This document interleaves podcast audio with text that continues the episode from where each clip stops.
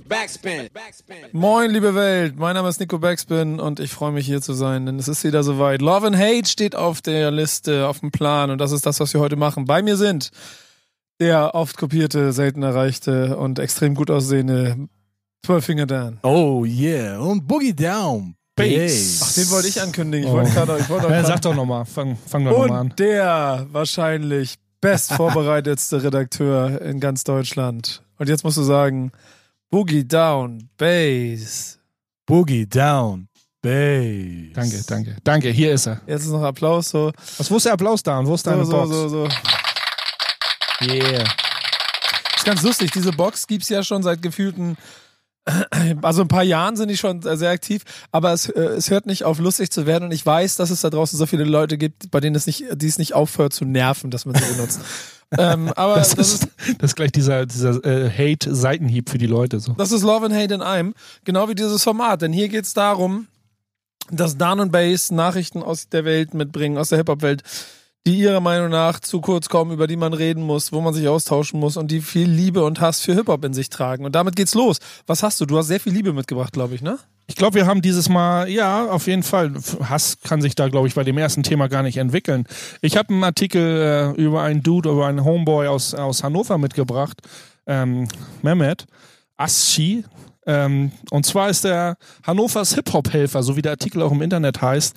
Und zwar arbeitet er im Jugendhaus, in einem Jugendhaus äh, in Hannover und kümmert sich da ähm, mit Hip-Hop, an, ja, mit der Hip-Hop Kultur sich um die Jugendlichen, was ja nicht selten ist. Aber ich finde, so eine Leute, die äh, da dieses Bindeglied schaffen ähm, und, und da so ein Auffangbecken sind für Leute, die nicht wissen, wohin. Und gerade in Jugendzentren, äh, das Thema Jugendzentren, äh, was Hip-Hop angeht, war früher extrem großes Thema.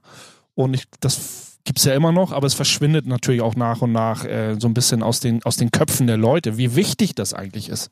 Was ich halt mega interessant finde und mega cool ist, dass die Stadt Hannover diese Stelle extra für ihn auch geschaffen hat. Also da wurde wirklich auch Geld investiert, damit diese Stelle dann auch äh, weiterhin existieren kann. Ist auch äh, cool so vom Werdegang her von, von, von Mehmet. Der ist ja ein B-Boy, hat eine eigene B-Boy, eine Breakdance-Crew schon seit Ewigkeiten. Ich kenne den, den, den Kerl schon das erste Mal kennengelernt vor über 30 Jahren. Also es ist nicht irgendwie ein junger Dude, sondern auch einer, der sich, der sich so die Hip-Hop-Kultur auf die Fahne in sein Leben geschrieben hat Ja. und sagt so, was will ich machen, wo will ich hin? Hat alles Mögliche ausprobiert, von Elektriker und irgendwelche Jobs gemacht, Ausbildung gemacht und immer aber gemerkt so, das, das kann es nicht sein oder das ist noch nicht genau das, äh, äh, was, was ich machen will und dann, dann irgendwie ins, ins Jugendzentrum quasi gestolpert und da eine Ausbildung gemacht und, und wie Dan schon sagt, äh, dann auch die Leute cool von, von, von den Ha- Hannoveraner und von den Behörden in Hannover einfach zu sagen, so, dass da kann was funktionieren und das, da, er ist der richtige Typ und da, da schaffen sie eine Stelle für ihn oder so, ein- wie gesagt, so als Bindeglied zu wirken, um, um Leute an, mit Hip-Hop so neue Möglichkeiten aufzuzeigen. Als ich mir den Beitrag äh, durchgelesen hatte, da äh, fiel mir natürlich auch sofort auf, dass da sehr viele Parallelen auch zu der History von Bass und von mir so irgendwie existieren, weil wir ja auch ganz viele Jahre in Häusern der Jugend aktiv waren, auch Workshops gegeben haben. Äh, jetzt äh, nicht im Bereich B-Boying, aber DJ-Workshops, Aufnahme-Workshops, Rap-Workshops. Und so ein bisschen dieser Werdegang von Mehmet ist auch so ein bisschen so ein, so ein ähnlicher wie bei Ja, mir. auf jeden ich Fall. wollte das ja auch so ein bisschen probieren, auch in diese Jugendschiene zu, zu gehen. Es ist, es ist auch dieses Coaching, es ist das klassische, in der Hip-Hop Ja. schreibt, sagt ja auch mal, es ist each one, teach one, nur so kann die Kultur in, in, in seiner Urform auch so überleben und es ist Ja. auch cool, wenn das alten, diese alte Indianergeschichte, so, ne, die Alten geben das an die Jungen weiter. Das finde ich auch selber persönlich cool, wie du sagst, wir haben das ja über Jahre selber gemacht und man immer gemerkt, wie die Leute ihren eigenen Weg dann gehen und ihren eigenen Stil entwickeln, aber auch man merkt trotzdem gerade in diesen Jugendhaus-Sessions, mit denen man da abhängt, mit den Leuten und denen was beibringt, man merkt schon, das ist wie bei anderen Sport, mit Jugendsport oder so, auch als, als Trainer oder als Lehrer, was die aufnehmen und was sie mitnehmen und äh, dass, dass die, man merkt richtig, wie die, die, wie die da was, was mitnehmen halt.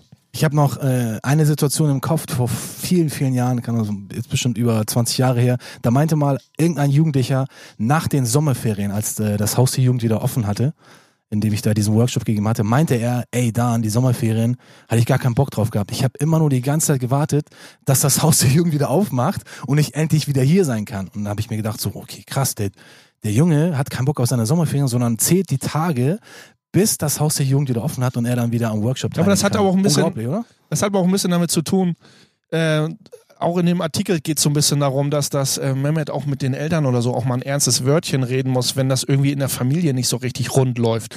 Und da ja auch ein Jugend, äh, Jugendzentrum ja. und auch die soziale Ebene da auch ein wichtiges, äh, wichtiges äh, Wort mitzureden hat. Und das finde ich eben auch cool. Und das ist fast schon eher negativ, wenn du sagst, ja, die Kids freuen sich, dass endlich das Jugendhaus wieder ja. aufmacht, ja. weil dann haben sie vielleicht läuft es irgendwas nicht rund in der Familie oder ne? Mhm. Oder bei den Eltern oder Geschwistern oder so. Und dann sagt er, wie so ein Flucht. Ist auch cool zu sagen, also was heißt cool, ist aber ist auch eine Variante zu sagen, das Jugendzentrum oder Hip-Hop dann in diesen, in diesen Kurs reinzukommen oder zu den Leuten hinzukommen und was zu lernen, ist, ist auch eine Flucht für viele äh, für ja. mich irgendwie eine Art Flucht in eine gewisse Welt hinein, ja, ja, weil mich so die klassische Gesellschaft da irgendwie äh, äh nicht auffangen kann, so wie ich ticke oder so. Auch cool.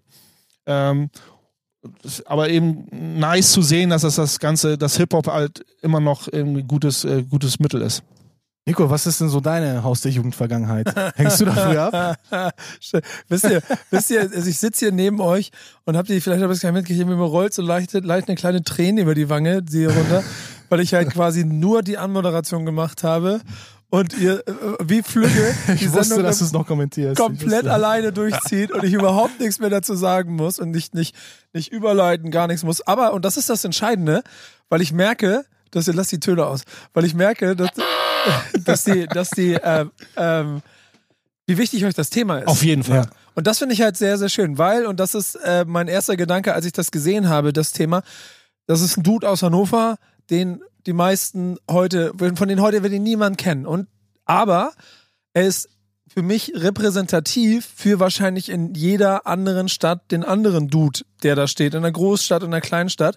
Er hat es geschafft, dass Hannover ihn dafür bezahlt und, und verstanden hat, wie wichtig das ist, dass es diese Dudes gibt, um den Jugendlichen einen Anlaufpunkt, eine Anlaufstelle, eine Person zu geben, die nicht in einem Verwaltungsbüro sitzt, sondern der mit ja. auf der Straße ist und der, genau, ja. der einfach auch ihre Sprache ja, mit spricht. Es geht ja. eben auch darum, so Persönlichkeiten zu schaffen oder diese die Persönlichkeiten zu fördern, was man so wäre. Da sind ja, also wir reden jetzt nicht, klar, auch mit Sicherheit Zehnjährige, acht, neun, zehn, elf, zwölfjährige, aber äh, auch in Jugendhäusern, wenn Kinder selber sind 14, 15, 16, wirklich Teenies oder so 17, 18-Jährige, die wirklich hart in dieser Persönlichkeitsfindungsphase stecken. Und da ist es auch ganz cool, den Leuten da irgendwie die Chancen zu geben und sagen, ich mache mit dir was. Also Aktive zu schaffen. Nicht nur Fanboys und Fangirls zu schaffen und, und Konsumenten im Hip-Hop zu schaffen, sondern wirklich aktiv Leuten so ne, Möglichkeiten aufzuzeigen, das könnt ihr machen, äh, wenn ihr Bock habt auf Hip-Hop, dann geht es nicht nur um Konsumieren, sondern da wirklich aktiv Sachen zu machen. Ja, die Arbeit als Streetworker, das gibt es ja, ja schon sehr, sehr viele Jahre. Ich glaube auch schon bis in die End 70er, 80er oder so, da ging es ja schon los, dass sie gemerkt haben, wir, wenn wir wirklich am, am Ort des Geschehens quasi sind mit den Jugendlichen und denen einfach zeigen, was man so machen kann. Das ist natürlich das effektivste Ne, also das effektivste Modell an, sag ich mal, er er erzieherischen Maßnahmen. Es geht ja ganz, ganz früh. Also hier Boogie Down Production ja.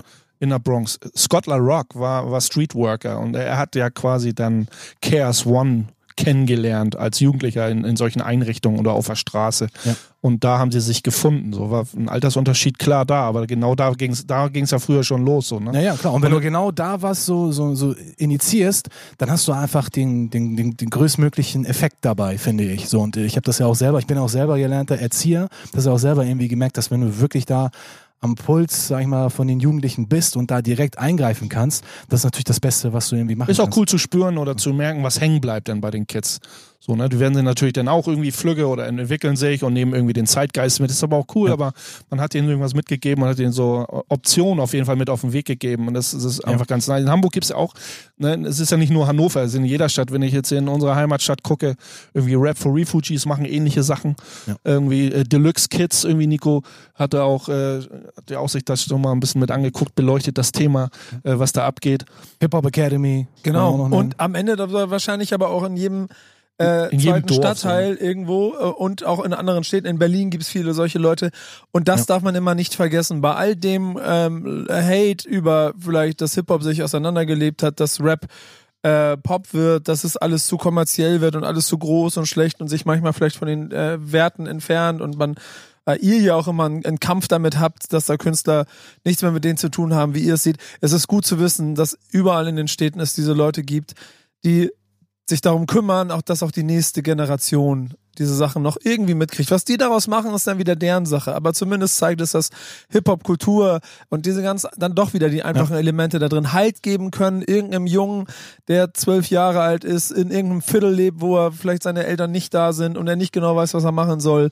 Und dann gibt's Halt dadurch, dass so ein Typ da ist, wie dieser Mehmet, der ihm zeigt, hier, mach mal was. Aber eben auch äh, die Behörden. Ne? Also es in den Behörden auch immer wieder Leute sitzen, nicht nur die Streetworker, die da arbeiten, und wirklich andere Leute, die wichtige Entscheidungen treffen, erkennen, wie wichtig das HDJ äh, immer, immer noch ist. Also wenn man heute so den so populär wie Hip-Hop und Rap und so geworden ist, da denkt man, da denkt man erstmal gar nicht, oder das wird erstmal das links liegen gelassen, das HDJ. Da denkt man gleich Ja. in großen Hallen und großen Konzerten und großen Clubs und äh, ne, wenn man jetzt an die großen berühmten Rapper denkt, da denkt man nicht an die alten HDJ-Jams, die aber die ganz, ganz Das waren die Ne, besten die Jams alten. HDJ-Jams, die haben, die haben sozusagen den Weg geebnet für vieles, was heute immer noch stattfindet. Bei ne? einer HDJ-Jam von Dan in seinem, sein- in Eidelstädter war ich auch mal. Das war, das hat sehr viel Spaß gemacht. Legendär. Legendär, genau. ähm, aber, und das ist der Aufruf von euch da draußen, äh, jetzt haben wir mit Mehmet hier ein Beispiel in Hannover. Wenn euch aus eurer Gegend irgendwie Leute einfallen, die auch mal genannt werden müssen, weil sie geile Sachen machen, weil sie dafür sorgen, dass Kultur am Leben bleibt, dann äh, schickt uns die Infos. Schickt es an base.backspin.de. Der Kollege freut sich, wenn ihr ihm noch ein paar andere Dudes in ganz Deutschland schickt, die genau das Gleiche machen. Und dann gibt's jetzt einen Song, den wir dazu haben. Auf jeden Fall. Gibt es einen coolen Song von Ill Will hier aus Hamburg. Save the Children featuring Square One. Rest in Peace, Razul. Sehr gut, bis gleich. Gleich geht's weiter bei Love and Hate. Backspin. Backspin. Herzlich willkommen bei Love and Hate, der Sendung über Liebe und Hass im Hip-Hop. Und mein Name ist Nico Backspin. Ich bin äh, Redaktions- und Moderationstrainer. Bei mir heute mein, äh, mein bester Schüler, Boogie Down Bass. Und er macht jetzt die Überleitung. Die Überleitung, ich habe sie dir eigentlich geklaut, eigentlich sozusagen. Mach, mach, nicht anmodern, Die mach. Mach. Ja, es geht genauso, das nächste Thema geht genauso viel äh, um, um, um Liebe für die Sache, um Engagement, um, um sich reinsteigern in Informationen, Dingen und Leute zu teachen sozusagen, mit, mit Informationen füttern und ohne groß da einen, einen monetären Hintergrund hinterzusehen. Yeah. Der ist für die Moderation, würde ich sagen, oder? Also, was sagst du? Dazu sage ich auf jeden Fall. Oh, ich habe mich ver verdrückt, aber egal. Ah, egal. Okay, wir sind ja noch am Lernen, wir sind noch am Üben und wir, es war mit Sicherheit nicht die letzte Anmoderation und Übung Aber ich freue mich. äh, und Sendung. Und es geht äh, wieder mal, gerade eben ging es in Hannover sehr viel um Breakdance, weil Mehmet äh, ist ein B-Boy und da geht es in seinen Workshops viel um, um Breakdance. Und diesmal geht es um Graffiti. Und zwar um ein Graffiti-Buch. Und zwar um die Hamburg Graffiti History von den Jahren 1980 bis 1999. Für die jungen Dudes da draußen, das ist schon echt lange her. Da haben sich vier Leute zusammengetan in Hamburg, ähm, die möchten die Graffiti History äh, nicht, dass sie in Vergessenheit gerät und haben sich vor drei Jahren zusammengetan und haben die Köpfe zusammengetan und, und gebrainstormt, was man machen kann, hatten Bock auf ein Buch und sind jetzt so in dieser Endphase des Buches. Das wird, geht so langsam in die Produktion des Buches. Äh, fast 400 Seiten wird das haben. Nur mal vorweg, das sind vier alte Hip-Hop-Graffiti-Dudes aus Hamburg. Dime ist mit Sicherheit ein Begriff. Cario ist ein Begriff. Frank, äh, von der, damals die Backspin auch gegründet hat und sehr viel Fachwissen mitbringt. Ja. Und Davis One, auch ein äh, Dude, der äh, bis heute sehr viel im, im, im Graffiti zu tun hat und alles mögliche Graffiti macht. Und Der hat auch jahrelang die Graffiti-Seiten der Backspin Genau. kuratiert. Er Und, war auch äh, da Redakteur. Und die haben sich äh, mal zusammengesetzt und haben angefangen, so Ideen zusammenzusammeln und äh, mit Leuten zu sprechen und Informationen reinzuholen. Gerade 19, Anf Anfang der 80er, ne, selbst wir, ich bin ja auch äh, selbst mit in dem Buch vertreten und bin schon lange dabei und habe da Bilder gesehen und Informationen bekommen schon im Vorweg, so was in dem Buch so stattfindet. Das ist schon krass, äh, krass. Das ist schon so harte Recherche, die man betreiben muss, um da so Anfang der 80er an Graffiti-Informationen aus Hamburg ranzukommen. Ich erinnere mich noch an das Foto, wo du so S-Bahn-Surfer-mäßig da dich raus. Das ist ja ein recht altes Foto, das ist von 1989, aber so eine Bilder kriegt man eben auch nicht, äh, nicht, nicht oft zu sehen. Ich Ne? erinnere mich noch an das Bild, als du mir das ähm, Haus der Jungen Stelling mal gezeigt hattest, als wir da so, äh, auch bei diesen Workshops irgendwie am Start waren, dachte ich so, alter krass, so. S-Bahn surfen, gibt's das immer noch so? Und dann habe ich natürlich gecheckt, dass das ein älteres Foto ist. Auf jeden Fall, warum, warum das Thema oder das Buch, äh, was jetzt in der Schaffensphase ist und was im Frühjahr 2020 äh, auf den Markt kommt, beziehungsweise nicht auf den Markt, das läuft über so ein Crowdfunding, was ganz cool ist. Und da waren auch so Befürchtungen, äh, Befürchtungen, so kriegt man das Geld überhaupt zusammen? Man hat so 18.000 bis 25.000 Euro, wenn man jetzt die größere, dickere Auflage machen will. Ja, ich habe da war gerade schon geguckt. Da war schon die, 45.561 Euro. Genau, und, und aktuell. ich habe ja mit den Jungs auch äh, ständig Kontakt und sag so, oh, mal gucken, ob das Geld überhaupt reinkommt und wir wissen gar nicht, ob ich wäre schade, wenn das Buch nicht gemacht werden könnte. Da steckt so viel Liebe drin, so wie, so wie im ersten Thema auch, ne? Also so, ein- so ein echt so ein Buch voller Liebe. Das Ja. kann man gar nicht, das ist gar nicht bezahlbar. Also was da an, an Arbeit drin steckt, da wurden über 30.000 Fotos eingescannt, da wurden Texte, äh, Texte verfasst und werden Texte überarbeitet, Informationen einfach reingeholt. Da wird so viel Zeit, da wurde extrem viel Zeit für die Hamburger Graffiti und natürlich, weil es hart miteinander verknüpft ist, auch gerade in Hamburg, die, die Hip-Hop-Szene an sich, ähm, wurden mit Leuten, da wurde mit Leuten gesprochen. Äh, da äh, wäre echt schade, wenn, wenn, wenn dieses Stück äh, Geschichte nicht, nicht äh, zur Verfügung steht irgendwann. Die Jungs haben ja ähm, wirklich am Anfang Angst gehabt und jetzt ist das Ding ausverkauft, bevor sie überhaupt richtig damit angefangen haben. Also das ist äh, schon auch ein Indiz dafür, dass da draußen genug Menschen sind, die genug Liebe dafür haben. Ich selber habe auch mir gleich zwei äh, Exemplare gesichert, auch gleich die ganz große, äh, die Premium-Edition da, weil ich auch jetzt schon safe weiß, A, das Ding ist ein wirklich der absolute Wahnsinn und das wird ein Unikat, das wird Zeitgeschichte, was die da bauen Auf jeden Fall. denn mal, mal mit der ganzen äh, Hip-Hop-Legacy, die da schon damit rumspielt und dann die Graffiti-Erfahrung, wenn man Dime kennt, dann weiß man, wenn Dime Dinge macht, dann macht er die richtig. Und dann die allein die Archivierung, die Katalogisierung, die die, Die Jungs Qualität gemeinsam gemacht haben, ja genau. Das ist so ein Wahnsinnsfundstück. Ähm, da freue ich mich sehr drauf. Ich glaube, Ist das auch ein Buch? Also jetzt, man muss jetzt nicht so extrem Graffiti oder Hip-Hop-affin sein, um, um, um dieses Buch und allgemein die Information, die man in Hamburg oder über dieses Buch bekommt, was in Hamburg so abgeht, hat ja auch diesen sehr großen künstlerischen Aspekt, äh, um dieses Buch lieb zu gewinnen. Ne? Und äh, kleiner Fact noch am Rande, es wird ja, also die Bücher waren ja recht schnell ausverkauft und es wird ja trotzdem noch eine Variante geben einem Softcover, wenn ich mich, äh, wenn ich das so sagen darf oder so. Aber auf jeden Fall hat man gemerkt, dass im Nachhinein Leute sehr spät auch drüber stolpern über dieses Buch und wirklich da enttäuscht waren zu sagen, Scheiße, das hätte ich gerne. So, Mhm, ne? ja. Und dann, aber so eine Leute möchte man natürlich auch bedienen. So, ne? Und, und die klassische Ausgabe oder diese Limited Edition und so ähm, waren ja auch recht schnell weg. Und dann wird man wahrscheinlich noch eine Softcover-Variante machen für die Spätzünder da draußen. Ja, mal gucken, ne? Am Ende muss es auch sein. Ich weiß nicht, ob man, das müsst ihr mal gucken, gibt, es gibt ja diese geile Graffiti-Tour, die du da auch buchen kannst. Die kostet, glaube ich, sogar 300 Euro.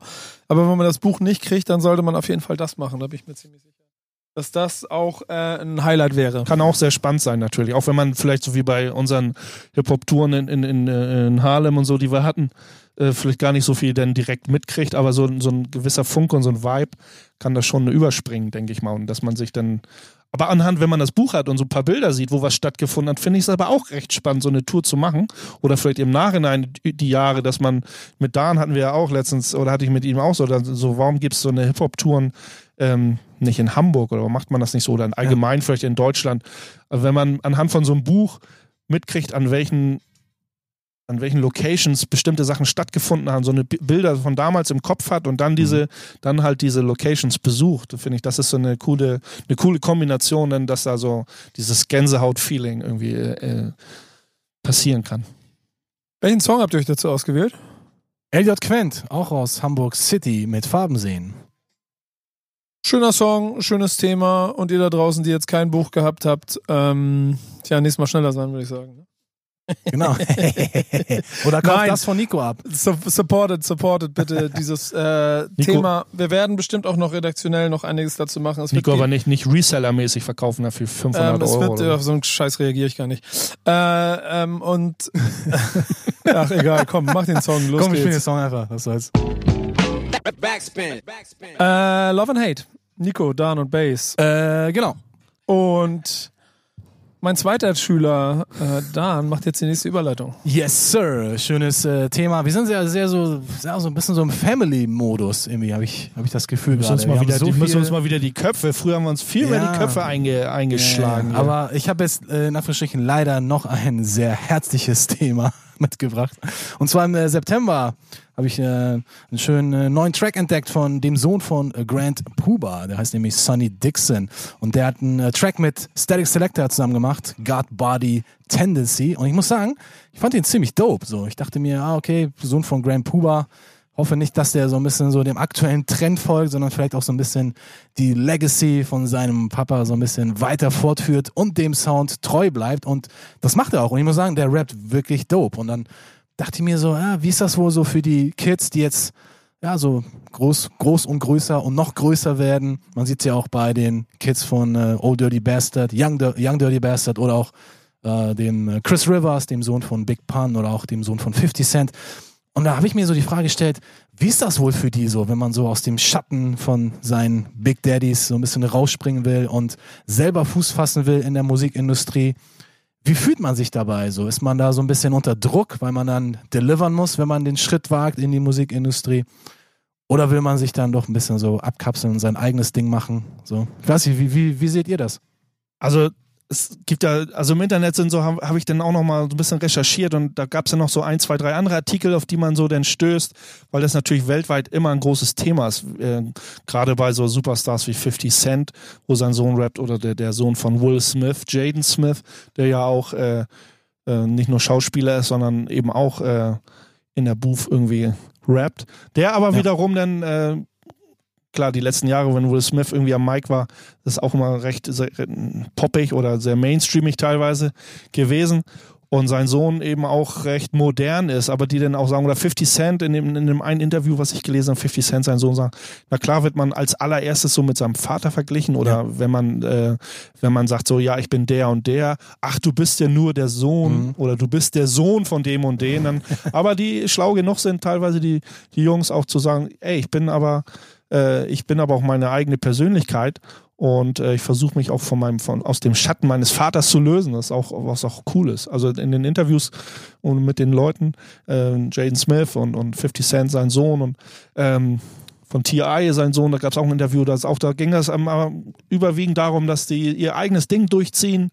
Ähm, klar, auch das äh, Schätzen und auch äh, Schätzen zu, äh, gelernt zu haben, so was, was sie so mitbekommen haben von ihren Eltern und von den Leuten, mit, in, in, womit sie aufgewachsen sind, mit der Musik sind natürlich so, wenn, wenn 50 Cent irgendwie natürlich wachsen die Kinder mit der, aus, mit der Musik der Eltern auf, erstmal die ersten Jahre auf und kriegen das auch wie die Muttermilch so zu sich. Da erinnere ich mich noch an, an so ein lustiges Interview, wo äh, Lionel Richie gefragt wurde, Lionel Richie von den äh, Commodores, meinte er irgendwann mal, ja, ich bin da mittlerweile an so einem Punkt, an dem ich mich als der Vater von meiner Tochter vorstellen muss, weil die Nicole Richie immer mal so einen mega krassen Bekanntheitsgrad erlangt hatte. Und das fand ich dann ziemlich lustig, so, wo er dann meinte, ey, eigentlich bringt es nichts mehr, wenn ich sage, ich bin Lionel Richie, sondern nein, ich bin der Vater von Nicole Richie, dass wirklich auch jeder Bescheid weiß. Ja, aber das er ist auch so, guck mal, in den ganzen Interviews, die man dann so rausgesucht hat und rausgedickt hat, wo es darum geht, da war das aber auch nie so, äh, sonst, das wird vielleicht aber auch nicht auftauchen in der Interviews. Das war sehr eine harmonische Beziehung zwischen Vater und Sohn, aber dann Ja. immer zu sagen so, ja, ich finde das cool und schätze das, was mein Vater macht. Ich bin halt aber eine ganz andere Generation und ich möchte auch äh, ich möchte auch, T.I. hat das, glaube ich, gesagt, muss, äh, oder äh, der gesagt, ich möchte aber auch Musik machen, die meine Generation anspricht. Ja, oder ja. meine so, ne? Das, Ja. das bringt mir, ich kann unter, oder vielleicht stolpern, wie du das sagst, mit, äh, wie, mit, mit Lionel Richie. Vielleicht stolpern dann die Kids, die, die, äh, die Musik von den Söhnen hören, stolpern dann über die Musik von den Eltern oder von den, von den Vätern sozusagen. Und sagen dann, ey, dein, dein Vater hat auch coole Musik gemacht, die ziehe ich mir Ja. jetzt auch rein. So, ne? Also das, ist, das ist genau der Punkt, den ich eigentlich richtig geil finde und eigentlich da auch so ein bisschen so einen Vorteil drin sehe, wenn du wirklich Eltern hast, die Musik machen und die ja auch eine bestimmte Art von Musik machen oder die eine bestimmte Generation meinetwegen auch irgendwie geprägt hat, dann hast du wirklich auch, sag ich mal, beide Seiten. Wenn du jetzt aufwächst und deine Eltern sind, haben mit Musik nichts am Hut, dann ist es vielleicht für dich schwerer, auch irgendwie die, in die Welt von den Älteren so ein bisschen äh, reinzusehen und dann selber für dich zu entscheiden, was finde ich jetzt eigentlich geiler, was will ich eigentlich eigentlich machen. Das ist ja- mit So. jedem Handwerk so, ne? Also wenn Ja. dein Vater Tischler ist, der Genau, nimmt dich ja. auch mit in die Werkstatt Genau, ne? wenn, ja, ja, und zeigt dir, wie, wie das geht, so mit irgendwie.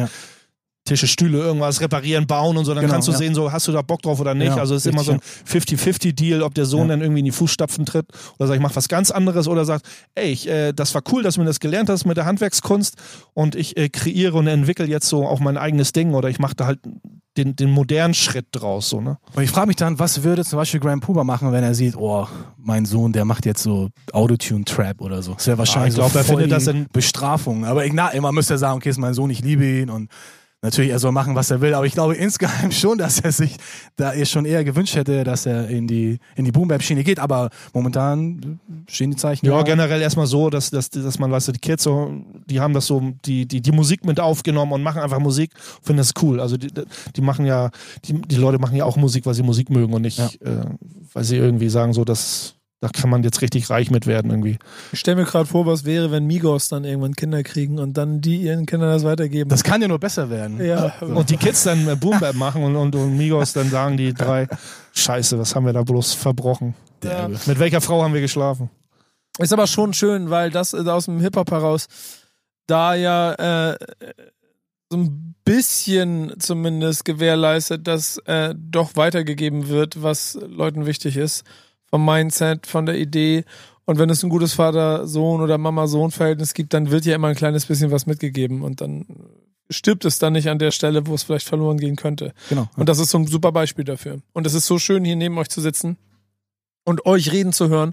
Und ich brauche gar nicht viel zu machen, außer den nächsten Song anzumoderieren. So sieht's aus. Da freust du dich, wa? Ja. Du weißt ja nicht mal, welcher das nächste Nee, Song aber ist. das ist ja nicht immer so. Aber wir haben auch einen schönen Song für dieses Thema ausgewählt. ist es ein Vater-Sohn-Song? Ist auf jeden Fall kein moderner Song. Es ist ein Das klassischer, und das ich auch nicht es ist ein klassischer Boom Bap Song. Ach, wirklich? Aber ich, hätte, ich wollte jetzt eigentlich was von Migos spielen. Nee, lass mal. Dann äh, sind wir das nächste Mal nur zu zweit. Ich und Nico. Jackson 5 hören wir jetzt. Nee, nicht ganz. ABC. Dan sagt ihn an. We Be Foolish mit This Kid.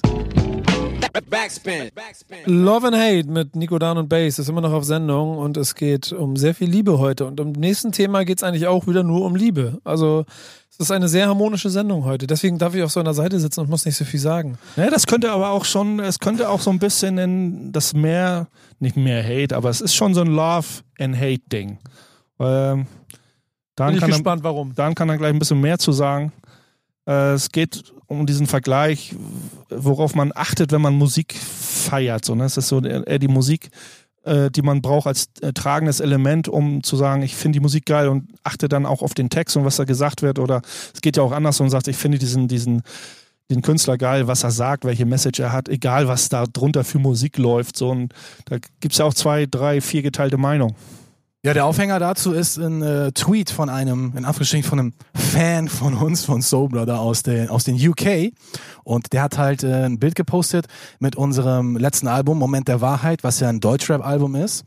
Und er hat dann halt, äh, ja, so einen interessanten Text dazu geschrieben. Er meinte, ähm, mit der Platte so beweist er sich selber, dass er eher so ein Fan von den Beats ist. Also dass quasi i- ihm die Lyrics nicht so wichtig sind wie der Beat an sich. Und hier schreibt er, someone could rap their shopping list over a dope beat and I'm in there. Also jemand kann seine Einkaufsliste über einen geilen Beat einfach rappen und ich finde den Track trotzdem geil. Und bei mir ist es wirklich auch so. Also ich habe dann irgendwie gesagt, ja, dem stimme ich voll und ganz zu. Bei mir muss einfach der Beat einfach geil sein und Natürlich, wenn die Lyrics auch dope sind, ist, ist der Track nat- natürlich noch umso geiler. Aber ich würde mir eher den Song kaufen oder mir eher den Song anhören oder streamen oder äh, whatever, wenn der Beat halt ein, halt ein Brett ist. Wenn ich merke nach 0,5 Sekunden, so höre ich meistens neue Songs, wenn ich merke nach 0,5 Sekunden, irgendwie das Tempo ist zu lahm, das ist, die Drums sind kacke, der Sample, wenn es überhaupt ein Sample existiert, der gefällt mir nicht, dann skippe ich gleich weg. Also ich muss sofort in den ersten 0,5 Sekunden geflasht sein, bevor ich überhaupt den Track weiterhöre.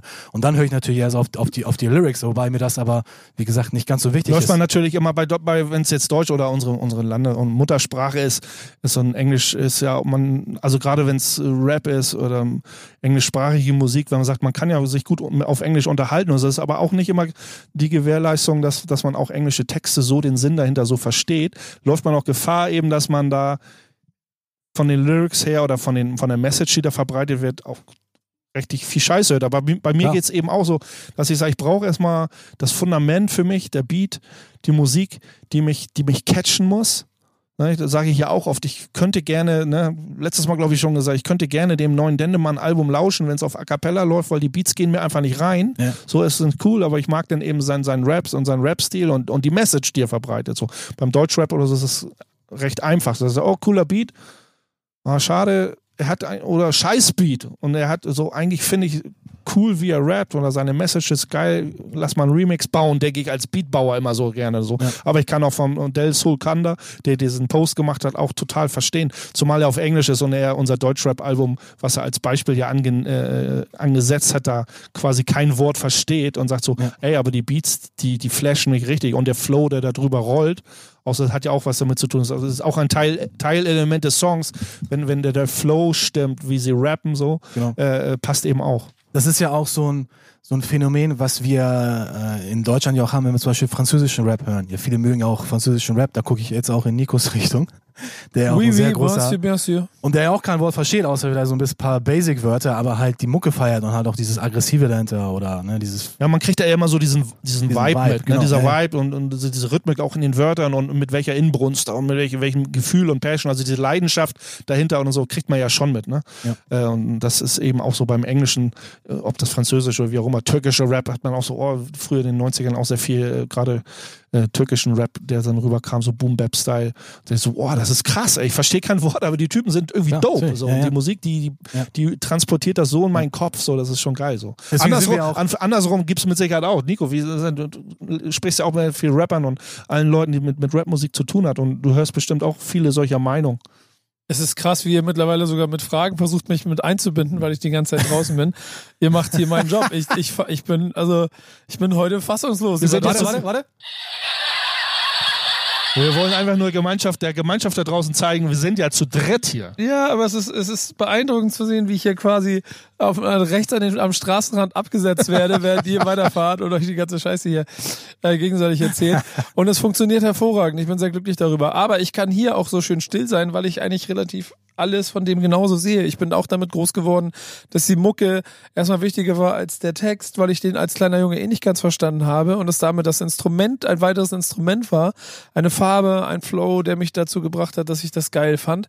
Aber irgendwann über die Zeit bin ich natürlich auch dazu gekommen, dass einfach ein guter Rapper, der, der, der Punches verteilt und also auch nicht, nicht nur, nicht nur irgendwie gegen imaginäre Gegner, sondern einfach auch on point rappt und on point Themen liefert, äh, auch unheimlich spannend sein kann und der Beat da manchmal dabei gar nicht so ja, es relevant ist ja auch im Main, also ob jetzt wieder dieser, dieser Hate Das hat nichts mit Mainstream Nein, zu tun, aber Digga. trotzdem- Das kann ich dich gleich Pass auf, ausbremsen. nee, ich wollte ein anderes Wort auch sagen und nicht Mainstream, aber trotzdem sagen ja auch viele Künstler trotzdem, äh, ich passe mich musikalisch dem Zeitgeist an, weil ich eigentlich, weil ich mit meinen Wörtern, die ich da spreche, rappe, singe oder wie auch immer, einfach eine große Menge Menschen erreichen möchte. Also äh, nehme ich das halt in Kauf, dass ich musikalisch mich so ein bisschen dem Zeitgeist füge. so wie Nas halt damals.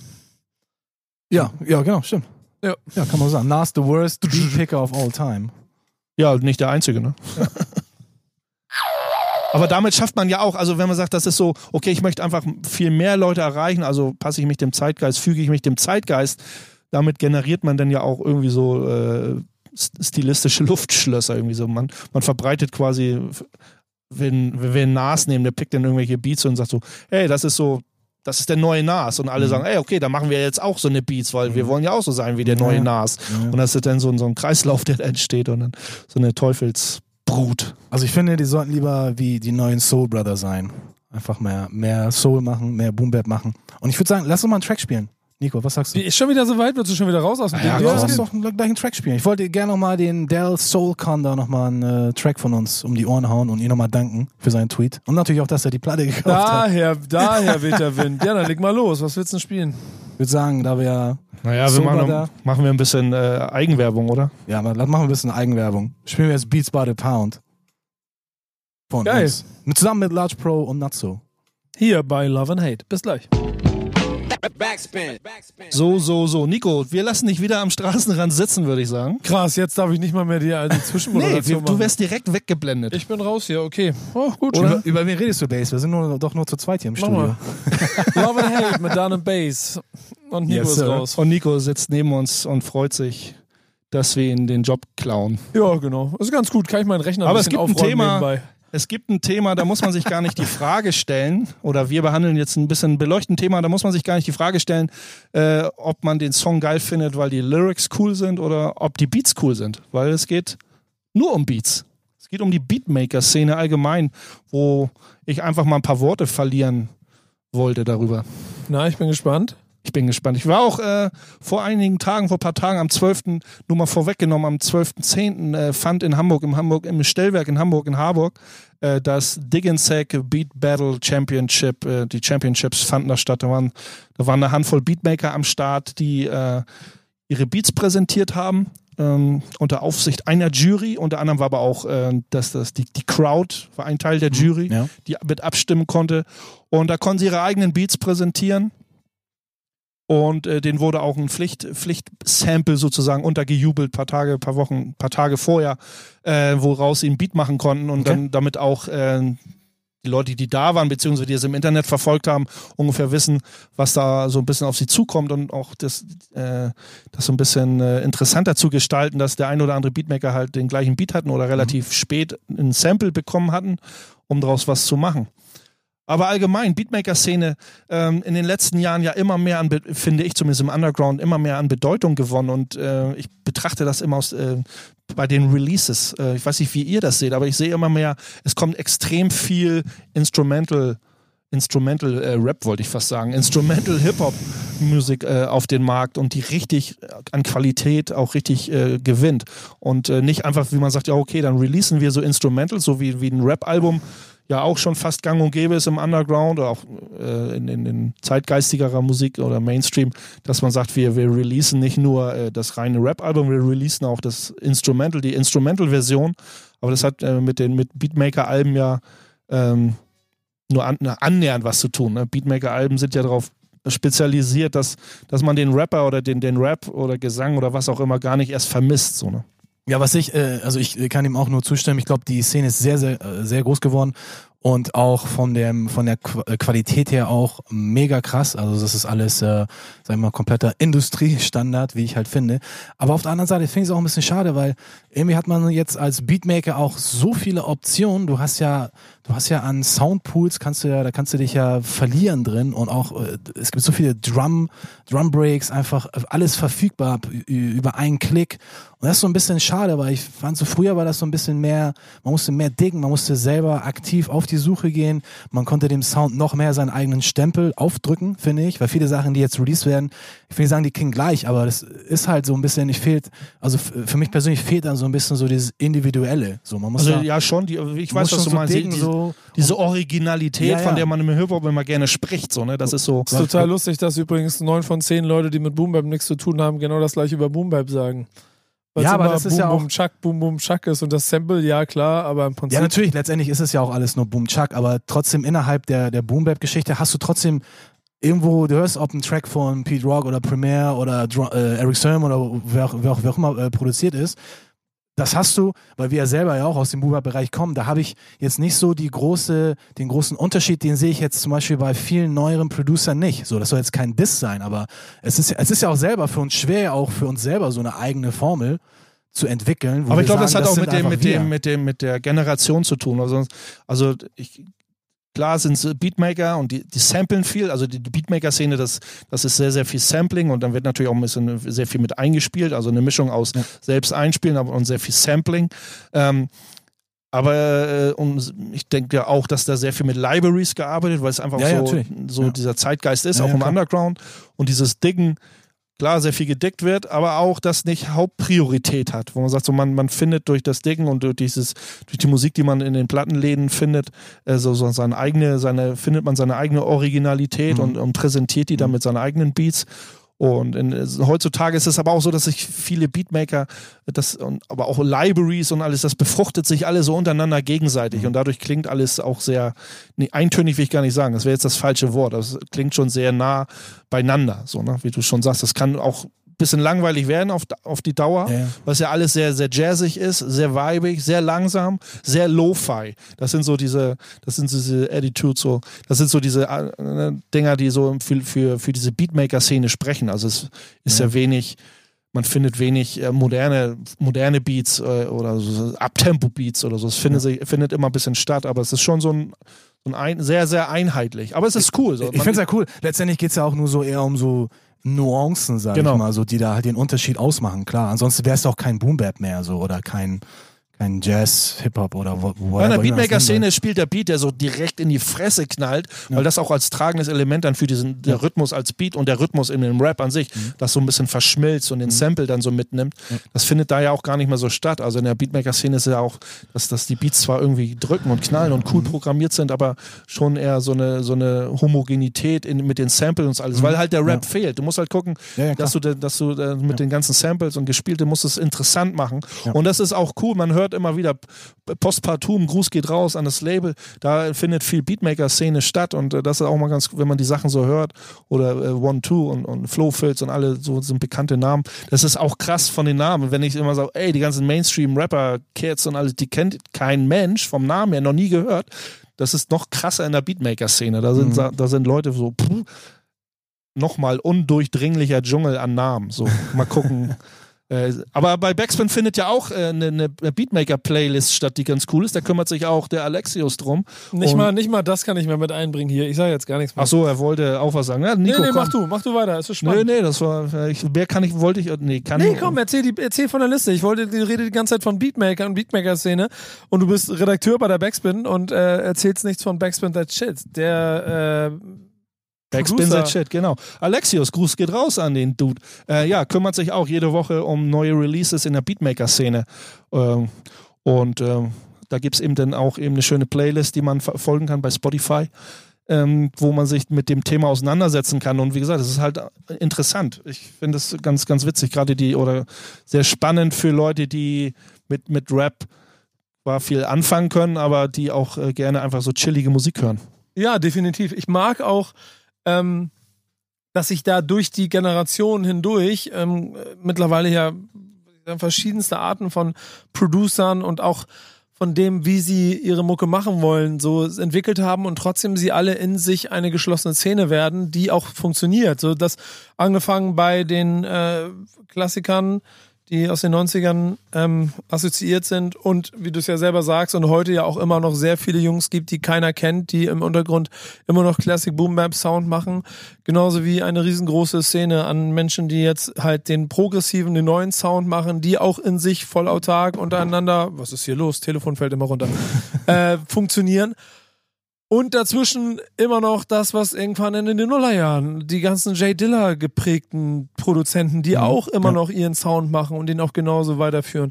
Das ist schon schön zu sehen, dass das rein auf dieser Rap oder dann auf dieser musikalischen Ebene dort in jede Richtung einfach weiter produziert wird, weil es nicht automatisch immer darum geht, Erfolg zu haben, sondern sie wollen alle irgendwie geilen Scheiß machen. Das, Und ist halt also so eine, auch so ein Spaßding. Und es ist eine, wie gesagt, ich war bei diesem in, in Hamburg im Stellwerk, diesen Dig and Sack, das, das war das die erste Live-Veranstaltung, wo es so, so ein bisschen das Live präsentiert wurde.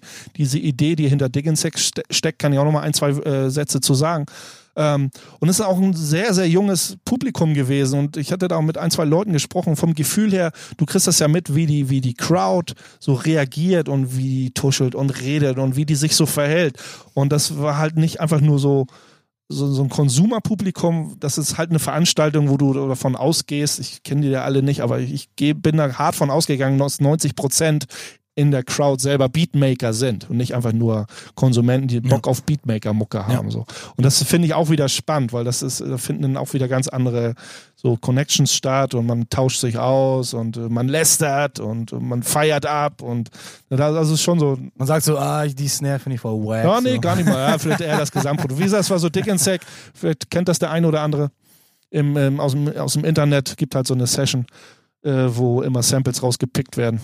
Und ich glaube, der ähm, gute Geschmack ist am Ende eh das, was darüber entscheidet, weil ob jetzt einer viel oder wenig Liebe in den Beat steckt, das kann man eh, also ich finde, man hört es an einer Stelle mal so, oder man, man kann es so ein bisschen hören, aber es gibt auch Leute, die stecken zwei Tage in einen Beat und er kann dich trotzdem nicht ansprechen. Das stimmt. wird, wird immer ein Problem bleiben Ja. und deshalb ist diese Szene an sich, glaube ich, auch so ein, äh, also es ist Liebhaberei und das mag ich. So, wenn es dann die Jungs dazwischen gibt, die dann einfach mal einen Hit nach dem anderen produzieren, dann machen sie damit auch Millionen, hängen sich äh, Goldketten um den Hals und gucken sich das Leben, äh, das, die Seele aus dem Leben und äh, nennen sich Scott Storch und versuchen dann irgendwann wieder ins Leben zu kommen.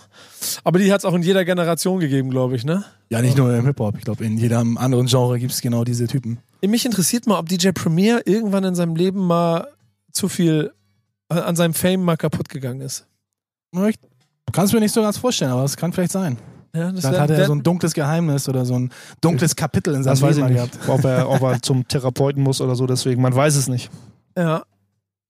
Wie dem auch immer sei. Ich glaube, wir sind schon am Ende der Sendung, oder? Ja, richtig. Wir haben Schaffen noch Platz für einen Track und äh, Bass hat sich da was Spezielles ausgesucht. Naja, wir bleiben bei dieser Dick in Sex Session. Da gab es ein, ein Sample, der den Leuten unter die Nase gerieben wurde, womit sie ein Beat bauen mussten. Den spielen wir an und äh, das eigentliche, äh, das Rap-Pendant dazu, was äh, von Gangster oder was Premier hat den Sample nämlich auch schon mal benutzt und dadurch Genau. wurde er, der Sample halt berühmt. Also erst gibt's die Blackbirds, Wilford's Gone und dann Gangster Say Your Prayers. Und mein Telefon ist zum hundertsten Mal runtergefallen, jetzt lasse ich es unten liegen. Das war's mit Love and Hate. Äh, die Sendung, in der ich bisher immer moderiert habe. Ob ich das in der nächsten Sendung noch mache, weiß ich nicht so genau. Mal gucken. Vielleicht brauchen die Jungs mich auch gar nicht mehr. Macht's gut, bis zum nächsten Mal. Danke Dan, danke Base. Danke auch. Danke ihr und bis bald. Bis dann. Ciao. Peace.